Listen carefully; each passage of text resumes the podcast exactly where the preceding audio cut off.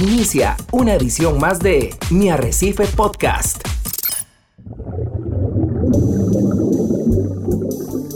Usted está a punto de sumergirse en los misterios de nuestros océanos y en el fascinante mundo de los acuarios marinos. Esto es Acuariofilia Marina, un mundo marino en la radio gracias a la Asociación Costarricense de Acuariofilia Marina, una organización sin fines de lucro comprometida con el acuarismo responsable y profesional. Muy buenos días, amiga, amigo que nos escucha por la frecuencia de Radio Monumental. Hoy con un tema súper interesante que a uno le apasiona porque habla de el esfuerzo que como sociedad, que los investigadores, que la academia le aporta al desarrollo de la vida en este planeta, como organismos que pueden a veces considerarse extintos en su hábitat natural, los podemos restaurar. Un poco de lo que hemos hablado con la restauración de arrecifes coralinos, pero en este programa nos vamos a ir hacia el lado del agua dulce. Y quiero darle también la bienvenida a nuestro compañero, al coproductor de Acuariofilia Marina, el señor Ricardo Calvo. Ricardo, ¿cómo estás? Hola, buenos días, don Hernán. Buenos días a todos los amigos que nos acompañan a través de las ondas radiales de Radio Monumental, la radio de Costa Rica. Este es 93.5 de la frecuencia modulada y esto es Acuariofilia Marina. Ya muy bien acompañados en el control master por Pablo Díaz. Hoy, como lo decía usted, don Hernán, Queremos eh, saludar a la gente que nos acompaña, que a lo mejor nos abre la puerta de su hogar, la puerta de su automóvil o a lo mejor el espacio donde se encuentre en su oficina. Gracias por ser parte de Acuariofilia Marina, un programa de la Asociación Costarricense de Acuaristas Marinos que busca, entre otras cosas, concientizar y compartir muchos de los esfuerzos de rescate de recursos naturales con mucho énfasis en recursos marinos. Don Hernán, permítame mandarle, como usualmente lo hacemos, un saludo a todos los asociados de ASOCAM, aquellos que tienen la gentileza de acompañarnos sábado a sábado y que a lo mejor nos escuchan mientras hacen sus mantenimientos, mientras están chineando esos acuarios en sus casas. Gracias por ser parte de Acuariofilia Marina y por supuesto los invitamos para que en nuestra página de Facebook, debajo de la foto que acabamos de subir hace escasa media hora, pues nos pongan su comentario, eh, nos digan que nos están sintonizando para poderles saludar. Así que, don Hernán, como ya lo dijo usted, hoy tenemos un programa especial eh, de este tipo de programas en el cual nos gusta invitar a, un investigador, a una persona, un experto eh, que trascienda nuestras fronteras y que nos venga a dar una perspectiva completamente diferente. Correcto, Ricardo. Hoy queremos presentarles a ustedes en Acuariofilia Marina al doctor, al doctor Omar Domínguez Domínguez. El doctor Omar Domínguez es profesor e investigador titular C del Laboratorio de Biología Acuática de la Facultad de Biología de la Universidad Michoacana de San Nicolás de Hidalgo. Y vamos a conversar con el doctor Omar sobre algo de lo que nos gusta, cómo logramos restaurar la vida silvestre. En este caso vamos a hablar de un pez de agua dulce, el picote tequila, que estaba extinto de su hábitat natural y cómo gracias a que este organismo se mantenía en acuarios, en este caso en el lado de Inglaterra, del Reino Unido, permitió rescatar este organismo, este pez, para restaurarlo en su hábitat natural. Pero entremos, como quien dicen, por el inicio y démosle la bienvenida a don Omar. Mucho gusto de tenerte, Omar, en Acuariofilia Marina. Muchas gracias, muchas gracias a ustedes, Hernán, Ricardo, por invitarme y muchos saludos por allá a todos, a todos la gente en Costa Rica y, y donde están sintonizando. Muchas gracias. Omar, cuéntanos un poquito sobre tu trayectoria, tu experiencia como investigador en temas de biología acuática. Bueno, yo soy eh, egresado de la Facultad de Biología de la Universidad Michoacana, que es un estado al occidente de México, una universidad estatal. Eh, y bueno, desde, yo muy, desde muy pequeño yo tenía acuarios en mi casa, acuarios eh, de agua dulce, por ahí tuve algunos otros marinos en algún momento. Y después estudié biología, me metí en el campo de la biología acuática y, bueno, y pues eh, digamos que todo, todo el trabajo que he desarrollado desde que empecé como investigador ha sido con peces Eh, principalmente, bueno, inicié con peces de agua dulce y luego me metí con cosas de eh, biología evolutiva en peces marinos. Inclusive, bueno, pues he trabajado por ahí bastante en Costa Rica y, este eh, y bueno, y en Centroamérica, ¿no? Y con colegas Arturo, Arturo Angulo de, de la Universidad de Costa Rica. Contanos qué, cuál, cómo fue ese paso por la universidad, eh, por Costa Rica y el trabajo que hiciste con investigadores de la Universidad de Costa Rica. Bueno, básicamente, pues conocí a Arturo en, congresos y, en un momento dado me dieron un proyecto que era estudiar, digamos, la evolución, cómo los peces marinos iban evolucionando a lo largo de, lo que se le conoce como el Pacífico Oriental Tropical, que va desde eh, Baja California, México, hasta Ecuador, y incluyendo las Islas Galápagos, las Islas de Coco y, y las Islas Revillagigedo. Y bueno, dentro de ese proyecto pues había que ir a, tener muestras de, diferentes partes, básicamente pues bueno, las de México nos encargamos nosotros y por ahí en Centroamérica, Panamá, Colombia, Costa Rica, Ecuador pues empezamos a hacer colaboraciones con diferentes investigadores, entre ellos pues Arturo Angulo, que, fue pues, nuestro colaborador principal en Costa Rica y que nos ayudó muchísimo a obtener diferentes tipos de muestras, ¿no? Y bueno, la idea del proyecto era un poco entender cómo evolucionan los peces a lo largo de un mar que aparentemente es continuo, pero que bueno, pues al ser organismos principalmente arrecifales, pues eh, hay muchos mecanismos oceanográficos, biológicos y, este, y de brechas arenosas que pueden influir en su evolución. Entonces, básicamente de eso trataba el proyecto y así fue como me involucré. He ido por lo menos cinco o seis veces a Costa Rica a, a trabajar ahí con la, con la gente de la universidad. Bueno, esperemos que cuando estés de eh, regreso por Costa Rica podamos tenerte aquí personalmente en los estudios de Radio Monumental conversando sobre temas que nos apasionan, que tienen que ver siempre con los organismos del agua.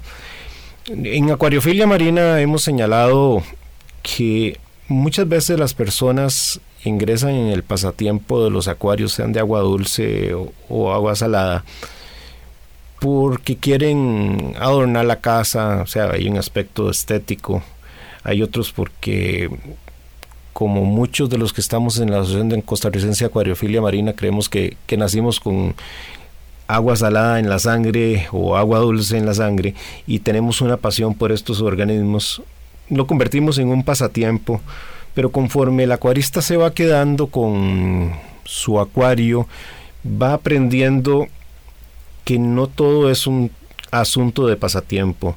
Vamos tomando conciencia de la responsabilidad que se tiene para con los organismos que mantenemos. Vamos desarrollando ciertas destrezas que tienen que ver con la química, la física, la biología. Y conforme se sigue avanzando, y lo han demostrado algunas investigaciones que se han publicado, comienza a surgir una ciencia, digamos, latente, que permite transmitir conocimiento, que permite sensibilizar, que lleva una labor de educación y que al final de cuentas impacta en una mayor cantidad de personas con conciencia de conservación. Y por supuesto que en esto compartimos ciencia, eh, tal vez no con la rigurosidad que la llevan adelante los eh, académicos, porque nos toca enfrentar problemas, plagas, cómo combatir, combatir algunas plagas de corales que afectan estos organismos o, en los peces, cómo lograr hacer que un acuario sin tener tanto equipo sea muy próspero, conociendo toda la ciencia y rol que juegan las bacterias, que, que juega una filtración biológica, etcétera. Y al final logramos conservar ecosistemas extraordinariamente increíbles. Y, un ejemplo de esto te citaba previo al inicio de esta conversación, se vive en la acuariofilia marina con los cardenales Bangay, que estuvieron a punto de desaparecer también de su hábitat eh, natural, pero que gracias al aprendizaje que ha tenido este pasatiempo, se lograron rescatar y hoy están fuera de las listas de organismos en peligro de extinción. Y podemos contabilizar más de 900 especies de peces hoy reproducidas para fines ornamentales. Y queríamos que nos contaras esa experiencia que ustedes han tenido con el picote, este pez de agua dulce que desapareció de su entorno natural en México. Empecemos describiendo qué es este pez y qué sucedió con él, Omar. Bueno, el, picote tequila, su nombre científico es Sogoneticus tequila, que bueno, el nombre de tequila da mucha curiosidad, pero en realidad eh, tanto el nombre de la bebida mexicana del tequila como del pez proviene de un volcán que está precisamente, pues la, región donde estaba esta especie está a las faldas de ese volcán. Igual la ciudad de Tequila, de donde proviene principalmente la bebida llamada tequila, está a las faldas de ese volcán y de ahí viene su nombre de tequila. No es por la bebida, que muchos me han preguntado. Y, este, y bueno, parte, eh, es un pez pequeño de más o menos 7, 8 centímetros de, de tamaño. Eh, eh, estos peces, o este pez forma parte de la familia Godeide, que es una familia de peces vivíparos, le llamamos vivíparos verdaderos. Las madres modifican sus ovarios a manera de un útero y los embriones eh, tienen una prolongación en el ano a manera de, una, de un cordón umbilical que se llama trofotenia. Y bueno, más del 95% digamos del crecimiento embrionario, de la nutrición embrionaria se da a través de estas estructuras especializadas del ovario y, la trofotenia, ¿no? Y el, especie de cordón umbilical. Y bueno, y estos peces han tenido, eh, eh, digamos que las hembras, para poder ser fecundadas, las hembras tienen que aceptar al macho. Es decir, no es como los pecílidos, por ejemplo, los guppies, que tienen un órgano intromitente y que pueden fecundar a la hembra inclusive sin que la hembra lo, lo acepte, aunque hay cierto proceso de selección sexual. En los goidos, no, los goidos, como no tienen un órgano intromitente, sino una pequeña escotadura entre el, 5, entre el, radio 5 y 7 de la letanal, eh, eh, la hembra tiene que ponerse en una posición determinada para que el macho pueda fecundarla. Y esto ha llevado a procesos de selección sexual muy marcados que han llevado también a que los machos tengan una coloración muy vistosa. Los machos del picote tequila tienen una, una franja roja subterminal en la aleta dorsal, anal y caudal.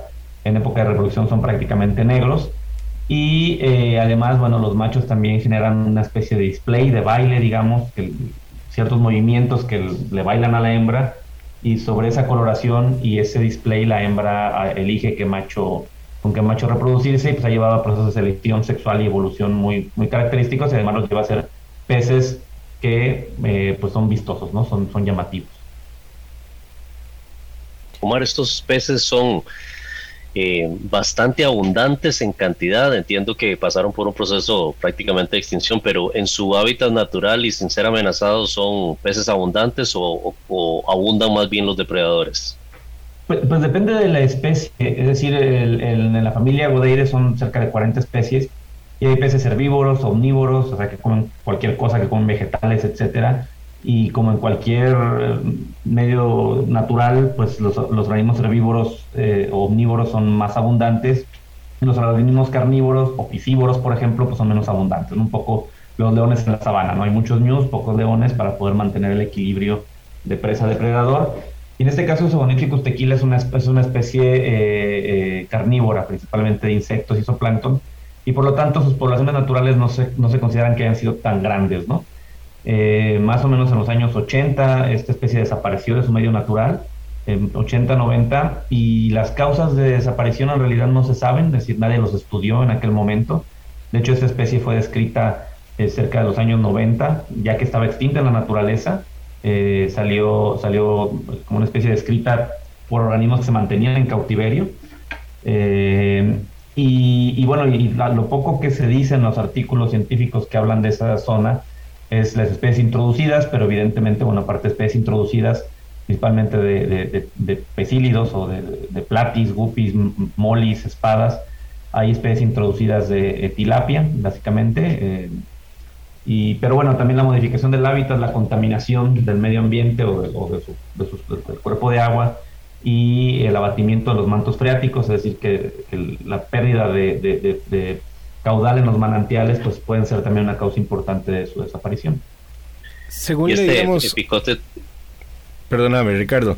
según leíamos en la National Geographic, en 1998 el zoológico de Chester, en Inglaterra, puso en marcha un laboratorio de conservación de peces eh, mexicanos y logró conseguir cinco parejas de este picote tequila que habían sido criados en cautiverio por coleccionistas, sea por acuaristas que apreciaban estos peces. y desde ahí comenzó a darse un contacto, según lo que he leído de la nota de la National. Y vos has estado participando del proyecto desde el 2012, entiendo. No, en realidad yo participo en el proyecto desde, desde 1997. Eh, yo todavía era estudiante de la Facultad de Biología, todavía era estudiante de, la carrera. Y, bueno, y, por ahí manteníamos unos pececitos que todavía no conocíamos muy bien, así que apenas estábamos iniciando a trabajar con ellos.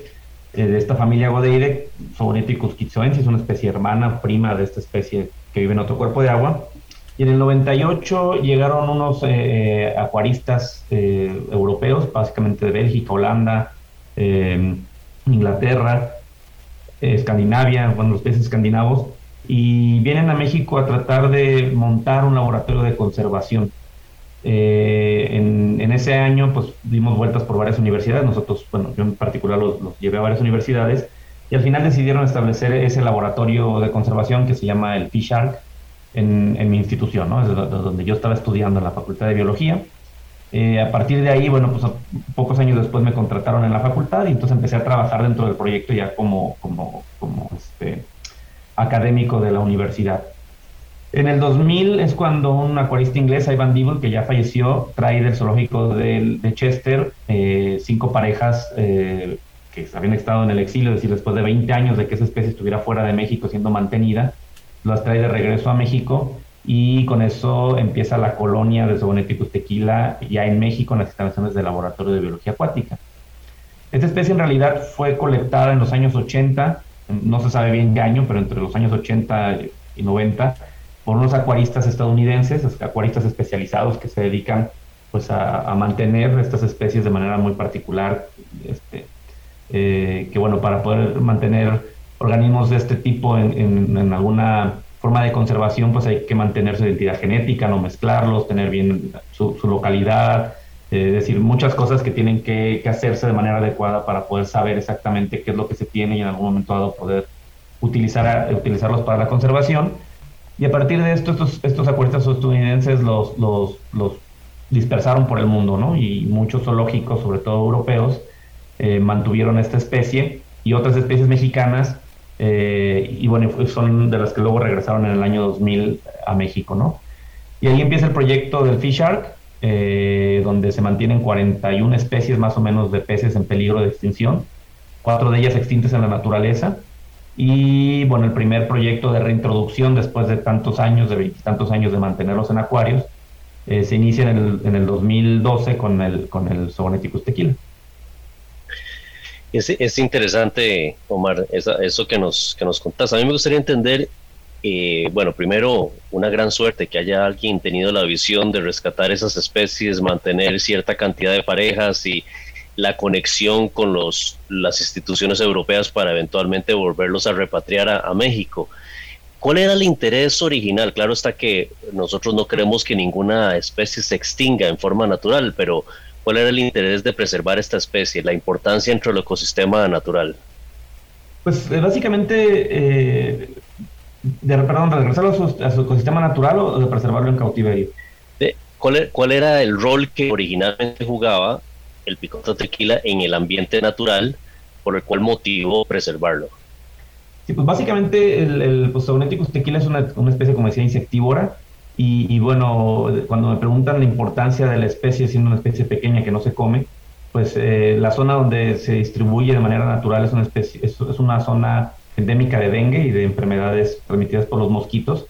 Y básicamente el ser esta una especie insectívora, pues mantiene a raya las poblaciones de mosquito y pues este, eso lleva a que desde el punto de vista eh, humano, eh, este, pues tenga interés, ¿no? De, mantener los, ríos limpios, sanos, saludables para que algún momento dado las enfermedades transmitidas por estos insectos se mantengan a raya.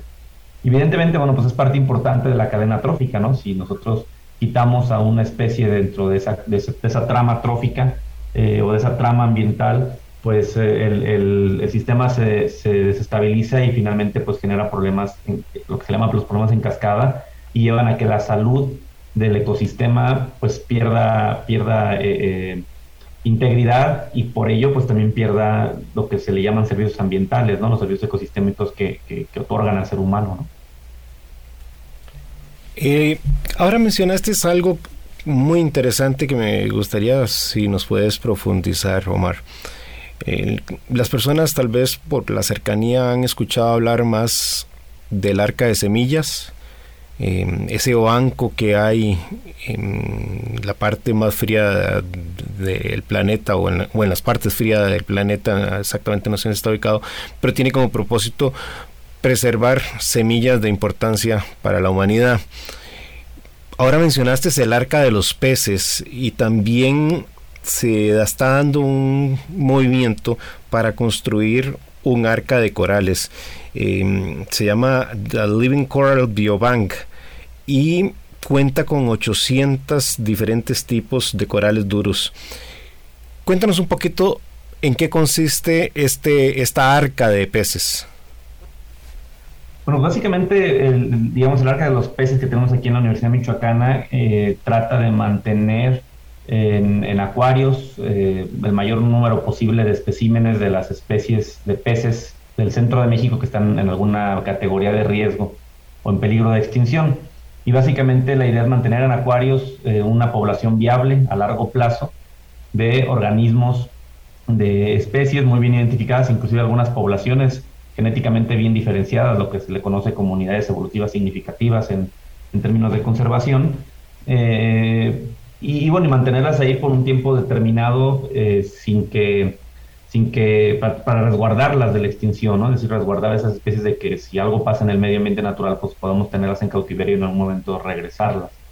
Ya pasó con el Zooneticus tequila, y hay otras tres especies extintas en la naturaleza, oficialmente extintas en la naturaleza, que las mantenemos en cautiverio y que con eso se da la posibilidad de regresarlas de nuevo a su medio natural. Y otras dos que aparentemente ya se extinguieron, pero bueno, falta por confirmarlo. Eh, y entonces, bueno, básicamente es eso, ¿no? Poder mantener una población viable a largo plazo, un banco de germoplasma de especies en peligro de extinción. Que evidentemente, bueno, pues estas, no, no, los peces vivos no se pueden congelar, los tenemos que mantener vivos durante mucho tiempo y esa es la, la, la complicación, ¿no? Y es donde entra la parte de acuarismo, ¿no? Es decir, yo aprendí a hacer todo esto de mantener peces, pues eh, empezando desde los 6, 7 años teniendo acuarios en mi casa y aprendiendo pues lo que ustedes dicen, ¿no? Cómo funciona un filtro, cómo se hace el intercambio, el cambio de agua, cada cuánto, etcétera. Y eso pues me ha permitido a cierto punto pues mantener esta, esta arca viva con más personas, ¿no? Evidentemente no soy el único, son cerca de 130 acuarios y muchos estanques y, y pues es mucha gente la que está colaborando, trabajando y ayudando en este, en ese trabajo de, mantenimiento del arca de los peces. A veces creemos que el cambio climático es eh, responsable de la desaparición de muchos organismos, lo cual es cierto, sin duda alguna. Estamos enfrentando una extinción masiva de especies, pero también el desarrollo urbano eh, es causante conforme nuestras ciudades van creciendo, el uso de ciertos químicos para los cultivos, eh, implantaciones agrícolas, eh, la contaminación que causamos por el agua de las ciudades que vierten a los ríos, etcétera. Omar, ¿cuál es tu perspectiva sobre los organismos acuáticos? Híjole, pues eh, en, términos de conservación, los organismos acuáticos son las especies más amenazadas del planeta, ¿no? Y, y especialmente los de agua dulce, digamos, porque bueno, pues el agua dulce eh, del planeta es, es, muy escasa, cerca del 0.1% del agua del planeta es agua superficial y esto lleva a que, a que bueno, sea un, además bueno, pues un, líquido vital del cual pues el ser humano está constituido de más del 60-75% de agua dependiendo de la edad y esto lleva a que el, el, agua sea un, componente importantísimo.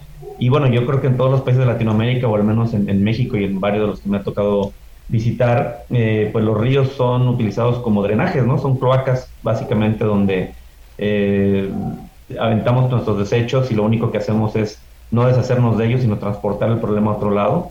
Y los quitamos del frente de nuestra casa, pero lo aventamos a un río que termina contaminando y matando organismos y, afectando a personas en otro sitio. Y, eso pues es un problema muy muy grave, ¿no? Eh, además los organismos acuáticos, principalmente bueno, los peces y muchos otros más, pues son peces, son organismos que normalmente no se ven. Nos paramos eh, enfrente de un río y no son eh, peces, no son organismos que normalmente veamos. Algunos ríos sí, pero en la mayoría no los vemos. Y por lo tanto no los tenemos presentes, es decir, no son organismos carismáticos, ¿no? No son organismos como el panda, como el lobo, como los cóndores o como las guacamayas, etcétera, que son muy llamativos y muy carismáticos, ¿no? Entonces eso pues genera un, desconocimiento y un desinterés eh, de forma general por, por, las personas y los, y los habitantes y los gobiernos que lleva a que pues las, los cuerpos de agua sean basureros, tiraderos de desecho y no, no nos importan demasiado, ¿no? Entonces, entre la contaminación, eh, la introducción de especies exóticas, que al menos en México es un problema gravísimo, eh, y bueno, y, más que el cambio climático, que bueno, sí se ven sus efectos, es también la, extracción de grandes cantidades de agua para la agricultura, sobre todo, al menos en México, consume cerca del 75% del agua dulce de México. Eh, pues eso lleva a que los mantos acuáticos, los ríos, las este, manantiales estén quedando sin agua, ¿no? Y, y, se han desecado una gran cantidad de cuerpos de agua donde antes habitaban especies nativas, ¿no? Entonces, pues sí es un problema, es un problema grave y la verdad es que son, son especies eh, en grave peligro de desaparecer y muchas de ellas, este, pues en alguna categoría de riesgo y en México tenemos no solo estas que tenemos en, laboratorios, sino hay muchas otras especies que ya se extinguieron y que no hay poblaciones en cautiverio, ¿no? Es decir, se extinguieron, así como dice el, el comercial, para siempre, ¿no? Así es, estamos hoy en Acuariofilia Marina conversando sobre el pez picote tequila, un pez que originalmente en los 80 se extinguió en México y que a través de, diferentes esfuerzos, incluyendo esfuerzos de acuariofilia, ha podido ser restaurado, por lo menos recuperado y repatriado a México. No se separe de la señal de Radio Monumental, ya venimos con más información acá en Acuariofilia Marina. Enseguida volvemos con Acuariofilia Marina, un mundo marino en la radio, gracias a la Asociación Costarricense de Acuariofilia Marina. Mi Arrecife Podcast. Muchísimas gracias por estar en compañía de Acuariofilia Marina acá en Radio Monumental, la radio de Costa Rica. Hoy conversamos con Omar Domínguez, quien es investigador de la Universidad de Biología Acuática en la Universidad Michoacana y que nos cuenta hoy cómo México y particularmente la Universidad Michoacana estableció un proceso para poder recuperar en su medio natural o por lo menos para poder volver a repatriar un pez que se extinguió en los años 80 en México y que responde al nombre de picote tequila. Omar, ¿cómo, cómo inicia ese esfuerzo? ¿Cómo se plantean ustedes el, el reto, si se quiere, de no solamente repatriar la especie, sino volverla a introducir y mantener una población estable? ¿Por qué no nos contás toda la complejidad que lleva eso? Sí, bueno, una vez que, que los organismos fueron repatriados o traídos a México en el 2000, eh, a partir de esa fecha nosotros estuvimos intentando que nos, eh, digamos, la, gente que financia este tipo de proyectos nos diera dinero para la reintroducción, pero la mayoría, pues bueno, todos nos decían que era prácticamente imposible reinsertar en su medio natural una especie que había estado 30 años en cautiverio y que había tenido eh, pues cuellos de botella genéticos importantes, puesto que provienen de cinco, de cinco parejas extraídas originalmente de la naturaleza y posteriormente esas cinco parejas, pues unos pocos organismos se llevaron a Inglaterra y otros pocos organismos se trajeron a México, ¿no? Entonces, bueno, en, el 2000, en el 2010, con el apoyo de, de Poesilia Escandinavia y Poesilia Netherlands, unas organizaciones de acuaristas eh, profesionales que se dedican a los, a los peces vivíparos, eh, asociación nos dio dinero para, para rehabilitar un jardín botánico, un, perdón, un estanque en el Jardín Botánico Nicolaita, un estanque rústico, eh, de, tierra, digamos.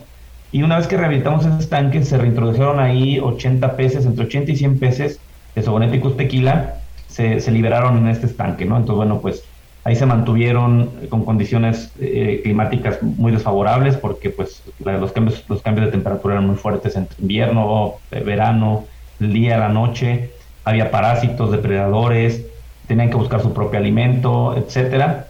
Y eh, a partir de que se introdujo hicimos muchos estudios de pues, ecología trófica, es decir, qué comían, cómo se reproducían, quién se los comía, qué parásitos tenía, qué enfermedades eh, podían tener, cuánto crecían, si su población estaba bien desde el punto de vista de, de, la, de la, robustez de los organismos, digamos. Y en el 2014 eh, nos dimos cuenta que pues, la población estaba totalmente adecuada al, al, al cuerpo de agua con condiciones mucho peores que las que tiene en su medio natural eh, digamos, condiciones en cuestiones de, cambios en el ambiente. Y en el 2014 contabilizamos 10.000 organismos. Y entonces fue cuando eh, les dijimos a, las, a la, gente que da este, o a las organizaciones que dan este tipo de, recursos para este tipo de proyectos, pues que era factible, ¿no? La, la, la, sobrevivencia de la especie en condiciones, pues no solo de acuario, sino en condiciones muy inestables como lo es un, un, estanque rústico, ¿no? Y es cuando diferentes organizaciones pues, alrededor del mundo, incluyendo, bueno, pues organizaciones mexicanas como la Conavio, Zoológico de Chester, el Zoológico de, de en Francia, eh, Wilema en Alemania, organizaciones de acuaristas en, Europa, en, Holanda, Bélgica, los países eh, escandinavos, eh, Inglaterra, etcétera, dan el primer apoyo para empezar este proyecto de reintroducción. Y, bueno, el proyecto de reintroducción se, establece en, tres fases. La primera era conocer cómo estaba el ambiente, es decir, llegar al sitio donde había sido, donde, donde había desaparecido y entender un poco qué es lo que había pasado, es decir, que cómo estaba el ambiente, qué tal estaba la calidad del agua, la calidad del hábitat, los depredadores, los parásitos, el alimento, las interacciones que podía tener con especies introducidas, etcétera. La segunda fase fue un proceso de preliberación, donde bueno, los estudiamos en, en condiciones de semicautiverio, en unas jaulas flotantes que pusimos en diferentes partes del río y la tercera fase fue el seguimiento, ¿no? que es seguir la población reintroducida para establecer en qué momento ya hay una población estable y establecida en el sitio. ¿no? bueno, la primera fase duró dos años y se hicieron todos estos estudios que ya les, que ya les platiqué. En al final de estos estudios nos dimos cuenta que la calidad del agua eh, y del hábitat en general estaba mejor en la parte alta, donde estaban los manantiales, pero a pesar de que en la parte baja del río un kilómetro y medio más o menos, estamos hablando del tamaño de este río, hasta que desemboca en una presa. Eh, aunque tenía condiciones de calidad del hábitat un poco peores, había mayor alimento, ¿no? es decir, había mayor productividad. Entonces bueno, nos surgía la duda de dónde, dónde liberarlos, ¿no? si en la parte donde ambientalmente estaba más, más adecuado o en la parte donde había más alimento para que la población prosperara.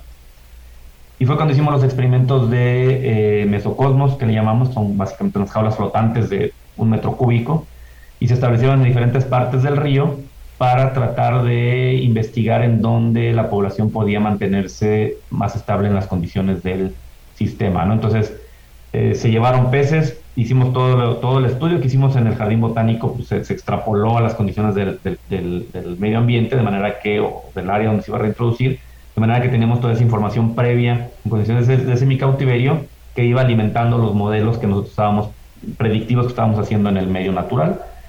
Em, de ahí, bueno, estos peces que estaban en el jardín botánico tenían parásitos, se llevaron al laboratorio, se hizo todo un tratamiento de desparasitación para, porque no queríamos introducir parásitos al, al, ambiente, parásitos exóticos al ambiente. Se desparasitaron y una vez que se desparasitaron se marcaron con una cosa que se llama elastómero, que es básicamente un tatuaje, un, punto eh, de, un tatuaje de, fluorescente a todos los peces de manera que podíamos identificar exactamente a, cada pez de manera individual. Sabíamos qué, qué, qué pez era, si era hembra, si era macho, qué tamaño tenía, qué peso tenía, y así darle un seguimiento durante el proyecto, durante el proceso que, que duraba la experimentación en Mesocosmos. Y bueno, al final de esta experimentación en diferentes partes del río nos dimos cuenta que pues, en la parte alta, donde estaban los manantiales, era donde mejor sobrevivía, donde más se reproducía y donde más crecía, ¿no? Esto fue cuando decidimos liberar a los organismos eh, en la parte alta. Hicieron liberaciones continuas durante un año eh, seguido, cada dos meses. La primera liberación se hizo el primero de noviembre, eh, que en México representa lo que se le conoce el Día de los Muertos, donde la cultura mexicana considera o hay la creencia de que los muertos regresan a la tierra para pasar esa noche conviviendo con sus seres queridos y, entonces bueno hay toda una tradición en México y, nosotros lo que queríamos era pues tratar de, de, asemejar eso, ¿no? Es decir, bueno, una especie que desapareció de su medio natural, regresa ese día, esa noche con nosotros, pero ya no queremos que se vaya, ¿no? Sino que se mantenga con nosotros por siempre, ¿no?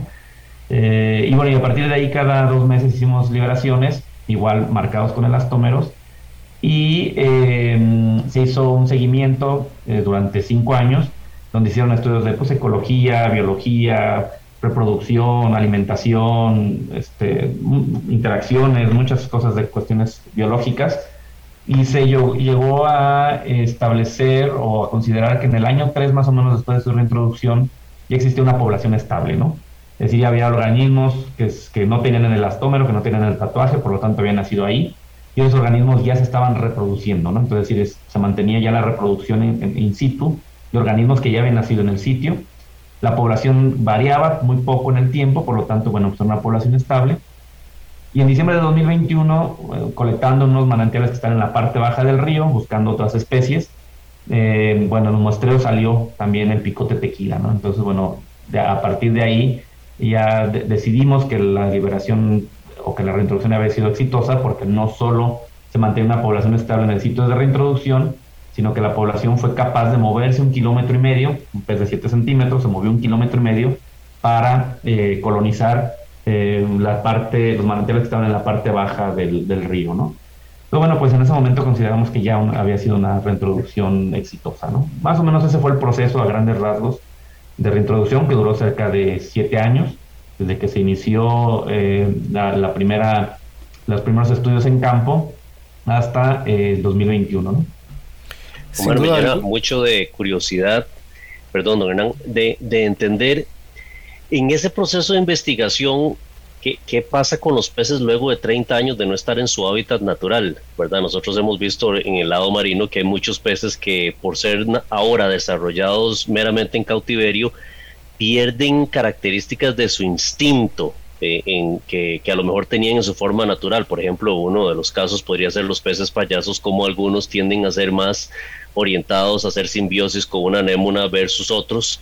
Eh, y claro, hay una gran diferencia entre los criados en cautiverio versus los, los salvajes.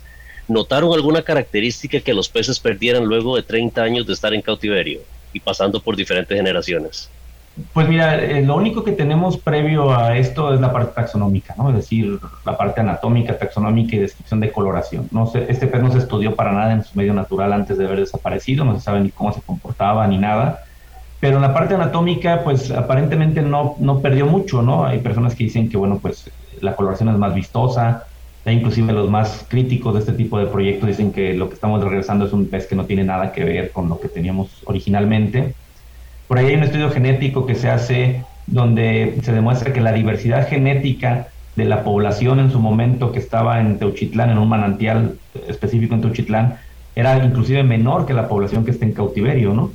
Entonces, bueno, pues, eh, eh, pues puede ser que haya, que haya algún, algún cambio, alguna, alguna modificación, pero lo que, lo que llegamos a la conclusión es que era lo único que tenemos, ¿no? Si no tenemos más, era lo único que había, la especie se mantenía, eh, genética y morfológicamente estable con la descripción original y por qué no liberarla, ¿no? Finalmente, pues es, es, lo único que nos contábamos. En México se liberan tilapias por todo México, este, en todos los cuerpos de agua, tilapias que provienen de pocos organismos criados en cautiverio y que además son seleccionados artificialmente porque se seleccionan que tengan más carne, que crezcan más rápido, que sean de una talla mayor, con una coloración fulana, sultana, no sé, diferentes eh, selecciones y ahí pues nadie pone ningún pero, ¿no? Es decir, liberan organismos completamente modificados eh, y sobreviven, se mantienen, son estables y crecen y invaden y tienen y generan problemas impresionantes en el medio ambiente, ¿no?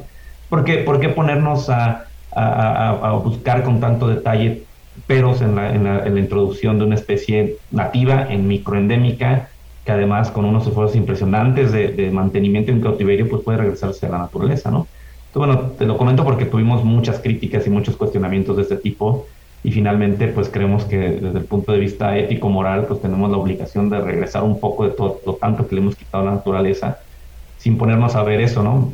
Más, más críticos deberíamos de hacer con la introducción de especies exóticas pues para alimento, para ornato, para eh, control de enfermedades o lo que sea, que con las especies nativas, ¿no? Y, bueno, aparte también que se me olvidó comentarles es que a, la par de este proyecto de reintroducción se hizo todo un proyecto de educación ambiental en el sitio, ¿no? Inicialmente por este proyecto de educación ambiental nosotros hacíamos exposiciones en los parques, en las plazas públicas, en las escuelas y bueno, al inicio éramos los, los biólogos locos que nos metíamos al agua sucia a estar ahí este, viendo animalitos que nadie podía ver a simple vista, ¿no? Y poco a poco, eh, actualmente la población de Teuchitlán, que es la localidad donde se reintrodujo, pues ellos ya llevan, ya llevan ellos todo el programa de reintroducción y todo el programa de educación alrededor del, pueblo, ¿no? Y ellos ahora presionan porque las cosas se hagan bien, porque el río esté limpio, porque se reintroduzca otra especie más que estamos ahora trabajando en ella. Y se ha generado una, toda una revolución verde alrededor de ese proyecto donde la, la, la gente, los niños están muy conscientes de todo esto. Y a mí me da mucho gusto ver, por ejemplo, los niños que regañan a los papás por tirar basura en el río y les explica, ¿no? Y no se debe tirar porque hay especies endémicas, porque hay una especie muy importante que se reintrodujo y que es nuestro orgullo, bla, bla, bla. Y eso genera una inercia que, que, al menos yo como investigador, que pocas veces estamos en contacto con, la, con, el pueblo, pues a la hora de que me tocó estar en este proyecto, pues es súper gratificante ver cómo la gente, eh, pues se genera una impronta y, y, y, la gente de la localidad está orgullosa de lo que, de lo que hicieron, ¿no? Y de lo que hemos hecho todos juntos en este proyecto.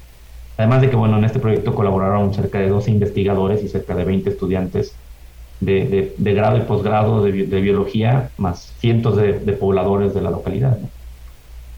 Correcto. Omar, vos nos comentabas tu historia que de los seis años empezaste precisamente con la conservación en un acuario de peces y hoy día sos un doctor en biología que ha logrado restablecer una, un organismo que se había perdido su entorno natural.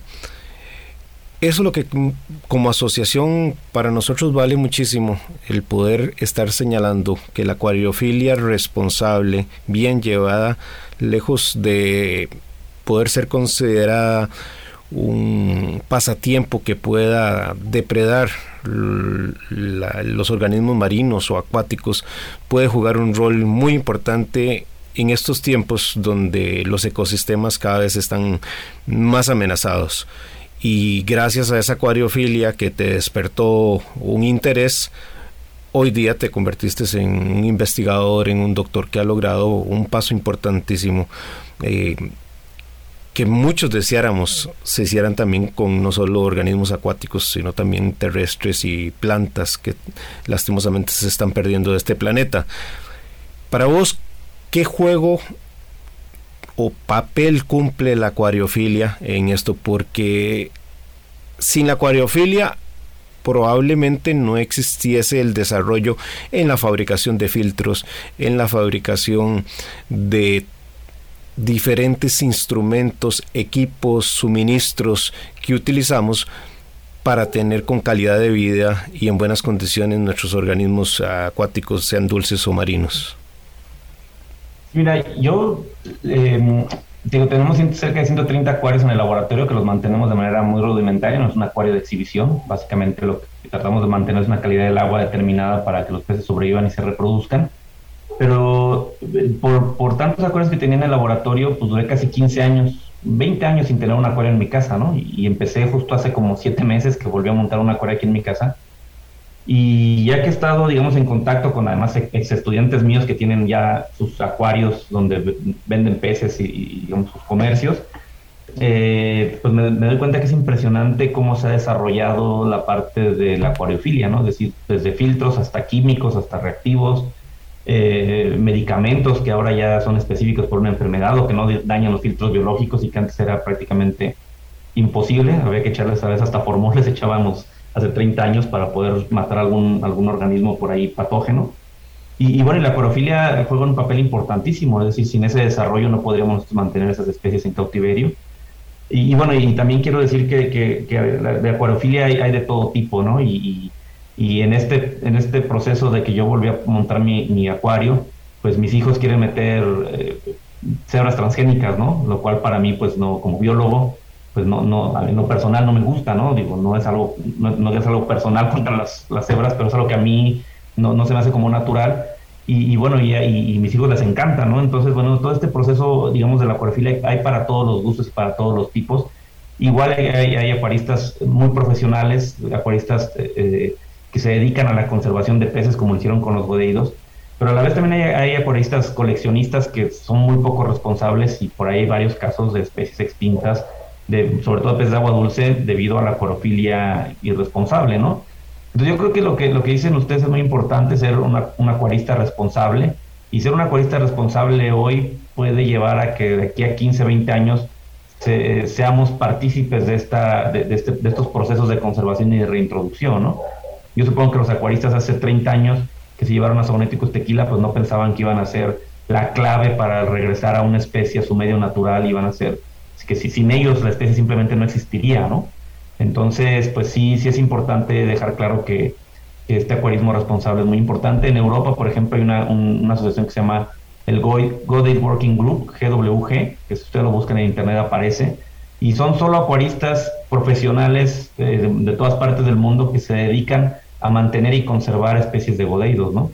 Y tienen inclusive diferenciadas poblaciones que las mantienen separadas, hacen intercambio de especímenes entre ellos de la misma población para poder mantener su, su, diversidad genética, intercambian organismos, eh, generan inclusive grupos de trabajo de géneros completos, ¿no? Dice, bueno, pues yo me dedico a este género y necesito cinco personas más que me ayuden a mantener poblaciones de este género y generan toda una, una un, arca de los peces en, muchos en muchas casas, ¿no? Eh, eh, y, que muchos de ellos pues nos han regresado especies, ¿no? Esquifia francesa es otra otra especie extinta en la naturaleza que ellos son los que lo mantuvieron y nos la regresaron de nuevo a México, que es la siguiente especie que estamos reintroduciendo. Entonces, bueno, la acuariofilia, como, como te digo, yo creo que hay para todo, ¿no? De las personas que les gustan, totalmente respetable, las cebras, las cebras transgénicas, hasta las personas que les gustan los kilis que solo duran un mes vivos y hay que hacer todo un proceso para mantenerlos todo el año, ¿no? Entonces, este, y bueno, y especies muy raras para conservación, eh, como son, pues, muchas especies, ¿no? Boderos, inclusive hay grupos de acuaristas internacionales que tienen muchas especies de Costa Rica, ¿no? Los brachiafis, por ejemplo, los peces estos de agua dulce que, tienen en Costa Rica, pues eh, hay, hay, hay, acuaristas que se dedican únicamente a conservar, mantener poblaciones de estas especies de peces que viven en Costa Rica, Panamá, Honduras, Nicaragua, ¿no? Entonces, bueno, pues el, acuarismo yo creo que es, ha sido la, clave para, empezar a poder mantener las especies en cautiverio. Y luego, pues, la clave para que esta especie pudiera regresar. Omar, ¿qué aprendizaje están aplicando para, para la siguiente reintroducción, ya que están preparándose para hacer lo mismo, un esfuerzo similar con otra especie? ¿Qué, qué aprendieron en, la primera experiencia que van a aplicar en forma diferente? Pues mira, lo, principal es que cuando empezamos este proyecto nos decían, pues bueno, agarran los peces, aviéntenlos y den la bendición, regresen en cinco años y a ver si sobrevivieron, ¿no? Entonces, todo este proceso de investigación nos deja eh, un aprendizaje muy, muy grande que, que, hay que estudiar primero el ambiente, ver qué interacciones hay en el ambiente, ver qué afectaciones puede tener nuestra reintroducción y a partir de ahí, pues hacer muchos estudios para realmente, no, yo no digo que asegurar la reintroducción, porque eso pues puede tener muchas aristas, pero por lo menos tener bien claro qué sucedió, qué, nos, qué hicimos bien, qué hicimos mal, qué podemos cambiar y, y qué procesos podemos seguir, ¿no? Eh, y yo creo que lo más importante para nosotros es entender que las poblaciones locales, la gente que vive alrededor de recursos, son la clave para mantener a futuro y a largo plazo estas poblaciones. Es decir, ya nosotros vemos en Teuchitlán que la gente del pueblo exige al gobierno que se limpie el río, que se em, genere una planta eh, de tratamiento de aguas residuales, eh, es decir, muchas cosas que, hacen que, que el pueblo esté consciente de que la especie existe y de que hay que conservarla, ¿no? Entonces yo creo que para mí en lo personal, lejos de las investigaciones que hemos hecho desde que, desde que inició mi carrera como, como biólogo, pues esta parte social es importantísima, ¿no? El apoyo de la gente y el interés de la, de la gente, de las personas locales, es algo que tiene que suceder para que esto realmente pueda, pueda llevarse a, un plazo largo, ¿no? Y no solo cuando esté el biólogo ahí eh, pidiendo que no pesquen o que no casen o que no maten, ¿no? sino ellos mismos lo tienen que hacer. Omar, cuando la universidad decide meterse de lleno en estos proyectos e incluso dar un paso tan importante como mantener un arca, me imagino que también sirve de modelo a través de los medios de comunicación para divulgar la conservación. Y creo que esa es otra parte importantísima de la acuariofilia, como a través de cada acuario, nuevamente llevado por un acuarista responsable, que entienda que tiene un banco genético, que tiene organismos vivos y que tiene que preservarlos, que tiene una responsabilidad, también transmite educación, sensibilización y crea ese sentimiento de pertenencia que probablemente es el que estás viendo con esta población que vio regresar y sentirse empoderados por el regreso del tequila. Sí, sí, pues básicamente el, el, el acuarismo responsable con esta sensación de, de, de, mantener las especies en la mejor forma posible, Y, inclusive, bueno, pues yo me acuerdo cuando era pequeño, ¿no? Mis papás tenían guppies eh, eh, en, los acuarios y a mí me daba mucha emoción ver a, las crías nacer y mantenerlas y hacerlas crecer y que no se murieran y que no se las comieran. Y todo este proceso que yo creo que muchos acuaristas han, llevado a cabo con, este grupo de peces tan, tan conocido. Eh, pues hace que, se transmita esa información de responsabilidad, de, de conservación, de mantenimiento y, bueno, te digo, yo estoy en contacto con, con, acuaristas europeos, básicamente, pues la, y bueno, y, acuaristas mexicanos también, pues esta responsabilidad eh, y esta educación, pues se, transmite de manera muy, muy sencilla cuando tenemos al, organismo, cuando lo estamos viendo, ¿no? Y cuando sabemos que ahí está y, y, lo podemos, pues en este caso no tocar, pero sí tocar con nuestro, con nuestro sentimiento, ¿no? Y eso hace que, pues cada vez más personas se hagan responsables de, esto, ¿no? Y, cada vez se transmita más la responsabilidad que tienen los acuaristas, pues en, todo sentido, ¿no? Desde, desde la, posible afectación al ambiente o el caso contrario, pues el, conservar especies extintas en la naturaleza y lograr este tipo de proyectos a través de, un, de un acuarismo responsable, como dicen ustedes, ¿no? Muy bien. no sé usted, don Hernán, este, el tiempo nos, nos está ganando en estos momentos, pero es de aplaudir lo que, lo que ha hecho Omar, ¿verdad? Su equipo de trabajo. Creo que México fue muy afortunado de tener esos pioneros acuaristas que decidieron rescatar esa cantidad limitada de especies viendo que estaban completamente amenazados. Trabajar con acuaristas en Europa, o instituciones en Europa para mantener la especie durante 30 años y lo más fácil hubiera sido decir ya se extinguió en medio natural, quedó en Europa, ahí los podemos ver, etcétera. Sin embargo, esta investigación y todo este proyecto encabezado por Omar y, eh, y su equipo de trabajo brinda una esperanza que la acuariofilia y el medio natural y las investigaciones y la academia podemos trabajar mano a mano para poder concientizar y para poder garantizar la subsistencia de, especies que a lo mejor los seres humanos no hacemos un buen trabajo en medio natural para, para poder mantenerlas. Claro, Ricardo, y lo que es la acuariofilia responsable, porque probablemente esos tenedores de esos pocos picotes que quedaban, estos picotes tequilas que quedaban, mm, si hubieran actuado con un afán egoísta, hubieran dicho, yo soy uno de los pocos seres humanos en este planeta que tiene un organismo prácticamente extinto y lo tiene de colección y probablemente en algún momento tendría algún valor económico interesante si se quiere ver desde el punto de vista económico. Pero hubo un desprendimiento y ese es el acuarismo responsable. Efectivamente el tiempo nos ha ganado Omar. Queremos agradecerte por compartirnos esta investigación, este testimonio tan importante de lo que es el acuarismo responsable y cómo puede ser un gran aliado para la conservación de los eh, recursos acuícolas eh, de agua dulce o marino. Sí, muchas, muchas gracias por, por, invitarme y bueno, pues lo más importante es cómo, cómo diferentes actores pueden trabajar juntos, la academia, los acuaristas, la sociedad civil, el gobierno inclusive, para traer a, a la vida estas especies, ¿no? Muchas veces pues digamos, no nos llevamos unos con otros y la verdad es que esto requiere de un trabajo multidisciplinario, de un trabajo, pues eh, como dicen, yo soy la cabeza de esto, pero hay muchos investigadores, muchos estudiantes, muchos gente de gobierno, muchas personas de la sociedad civil que eh, estuvieron atrás de esto y que hicieron esto posible, ¿no? Entonces, bueno, pues siempre trabajar juntos de la mano con, con las demás personas, con, con los demás investigadores, acuaristas, etcétera, y, bueno, y aprender todos de todos, ¿no? Finalmente es un aprendizaje que nunca termina y, bueno, y no por ser nosotros investigadores sabemos más que la gente local que finalmente vive día a día en, el, pueblo y, alrededor de sus recursos y eso es lo, indispensable, ¿no? Entender que todos aprendemos de todos y que finalmente todos tenemos que trabajar de la mano, eh, bueno, yo digo dejando un poco los egos y, la, y las, este, y, las envidias personales para que realmente pues trabajemos por un bien común que es pues la casa de todos, ¿no? La casa común y los peces y los organismos que viven en nuestro planeta, ¿no?